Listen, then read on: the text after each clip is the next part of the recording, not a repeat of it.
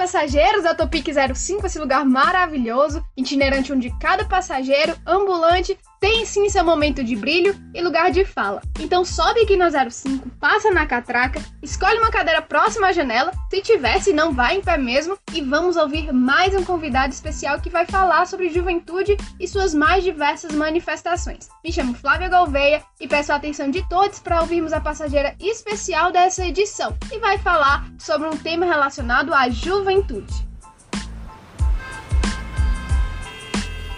A juventude. Nos preocupamos sempre em viver bem ela porque sabemos que ela passa logo e passa rápido. O medo de envelhecer toma conta de muita gente, mas negar esse processo é inútil. Afinal, até hoje ninguém achou uma fonte da juventude. Então, que tal viver a juventude por mais tempo? Se tratarmos ela como um sinônimo de vitalidade, de aproveitar a vida, de se manter ativo, por que não continuamos com isso sempre? Claro que as prioridades mudam, responsabilidades maiores chegam e o corpo já não responde da mesma forma. Mas manter a cabeça jovem é possível. Para conversar sobre isso, convidamos a psicóloga Fernanda Gadelha. Oi, Fernanda, é um prazer te receber aqui, mas a pergunta que não quer calar. Afinal, é possível tratar a juventude como algo além da idade, ou seja, mas o que é apenas uma faixa etária, mas sim um estilo de vida? Sim, com certeza a juventude ela vai além da idade, porque existe um amadurecimento emocional que ele não é determinante pela faixa etária. Por exemplo, os estudos hoje mostram que os jovens geralmente eles vão amadurecer emocionalmente lá para os 24 anos, 22 anos na geração de hoje. Por quê? Porque hoje as pessoas elas estão saindo de casa mais tarde, elas estão geralmente é, investindo tempo nos estudos, então elas demoram a amadurecer porque acabam trabalhando mais tarde, casando mais tarde. Então esse processo de amadurecimento emocional ele vai ficando mais longo, né? Nem todos os jovens adolescentes estão maduros, né? Existe uma maturação cerebral que ela depende muito do estilo de vida daquela pessoa, das experiências que ela tem, da educação que ela recebe em casa. A geração antiga, ela acabava amadurecendo mais cedo em termos de responsabilidade, de compromisso, porque elas começavam a trabalhar muito cedo, se juntavam, se casavam muito cedo. Então isso, as experiências e responsabilidades do dia a dia acaba facilitando esse processo de amadurecimento. Muito se discute a saúde mental nos dias de hoje, falamos sobre ansiedade, sobre depressão. Então, se manter com a cabeça jovem na terceira idade passa muito também pela saúde mental? Essa questão, né, do cabeça jovem na terceira idade, isso facilita muito a saúde mental, porque ela está muito relacionada aos pensamentos da pessoa. Então, se alguém tem pensamentos saudáveis, lida com a vida com resiliência, tem essa facilidade de lidar com os problemas, mesmo que sofra, com certeza isso vai facilitar a saúde dela, né? Porque a saúde mental ela afeta diretamente o físico. Não dá para se separar corpo e alma, e mente, emoções e pensamentos. Então a forma da pessoa ver o mundo e lidar com as circunstâncias da vida facilita com certeza a saúde mental e consequentemente a saúde física. Quais são os fatores que influenciam os idosos a se manterem ativos? É algo mais psicológico mesmo, de trabalhar a cabeça, ou físico, de fazer atividades físicas, de ir à academia, de praticar esportes? É, não tem como nomear se é algo mais psicológico ou físico essa manutenção da saúde do idoso, né, ou da melhor idade. É uma questão de ambas, né? Tanto o aspecto psicológico como o físico ele vai influenciar. Então, um idoso que tem uma forma de lidar com a vida de maneira saudável, não guarda mágoas, lida com as situações com um pensamento mais positivo, se faz uma atividade física, se cuida do sono, se cuida da alimentação, com certeza isso vai facilitar a saúde de uma forma geral. A saúde geral do indivíduo, ela está relacionada não só a algum aspecto, né, mas a vários fatores. E o que influencia a prática, né, de alguma atividade física, a forma de lidar, os pensamentos, as emoções, elas influenciam bastante.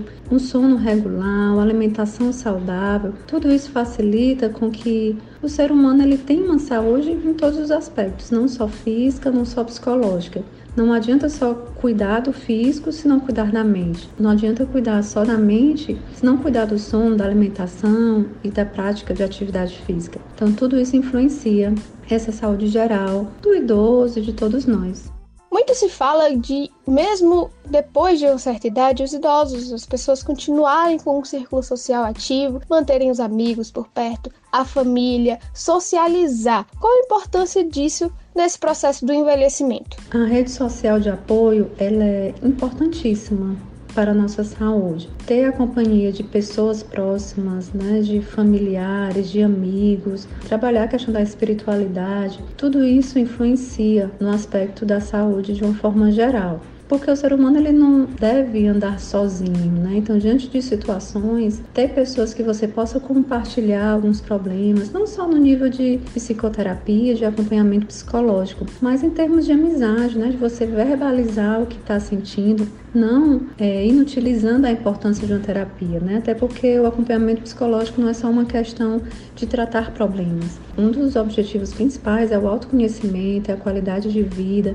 Então, não é só para falar de problemas, mas para o amadurecimento emocional, para lidar com as circunstâncias da vida, para não acumular emoções negativas, porque as emoções negativas, se elas não forem tratadas, equilibradas, elas podem trazer problemas físicos, né? o que a gente chama das doenças psicossomáticas, que são questões psicológicas que não estão bem tratadas ou bem resolvidas, e isso acaba interferindo na nossa saúde física. Por isso que a gente não pode separar corpo e mente. É importante tratar os dois, lidar com os dois, para que haja essa qualidade de vida de uma forma geral em todas as áreas da vida. É, e como já falamos aqui, não existe uma fonte da juventude, então aceitar o envelhecimento é importante. Como tratar isso? Muitas pessoas têm medo de envelhecer. Qual a importância do acompanhamento psicológico para esse processo de aceitação e envelhecimento saudável? Cuidar dos pensamentos imprescindível, né, para esse processo de aceitação e envelhecimento saudável. A forma de você pensar se for positivo ou negativo, aquilo vai trazer algo para o coração. E na medida que você começa a meditar em algo que você está pensando, isso pode gerar um comportamento positivo ou negativo, dependendo de como você está pensando. Então, é, o acompanhamento psicológico vai facilitar esse processo de autoaceitação. Então, de ver esse processo de envelhecimento não como um fim, mas como uma oportunidade, né, de continuar a vida de uma forma saudável, de cuidar hoje para que possa envelhecer no sentido de idade de uma forma mais saudável. Nós temos vários exemplos de pessoas na melhor idade que praticam atividades, que cuidam da saúde e conseguem viver bem, saudável durante longos anos. Mas a gente precisa plantar hoje, né, para que a gente possa colher lá na frente. Então, cuidar do corpo, cuidar da mente, pensar de uma forma saudável sobre esse processo que todos nós vamos passar para que haja esse processo né, de autoaceitação e que possa desfrutar de uma vida saudável. Então, sim, é possível envelhecer de forma saudável, se mantendo ativo, se mantendo jovem. O importante é se cuidar, cuidar da mente e do corpo. Nós agradecemos a Fernanda pela participação e se você ainda não leu nossa newsletter, vai lá e você vai conhecer a história do Ronaldo, que tem 66 anos, mas ganha de muito jovem por aí. É isso, meus queridos. Fim da viagem, fim de linha. Terminamos mais um episódio do nosso podcast Topic 05. Esse podcast é um projeto jornalístico da disciplina Mídias Convergentes. Obrigada e até o próximo episódio. Tchau, tchau!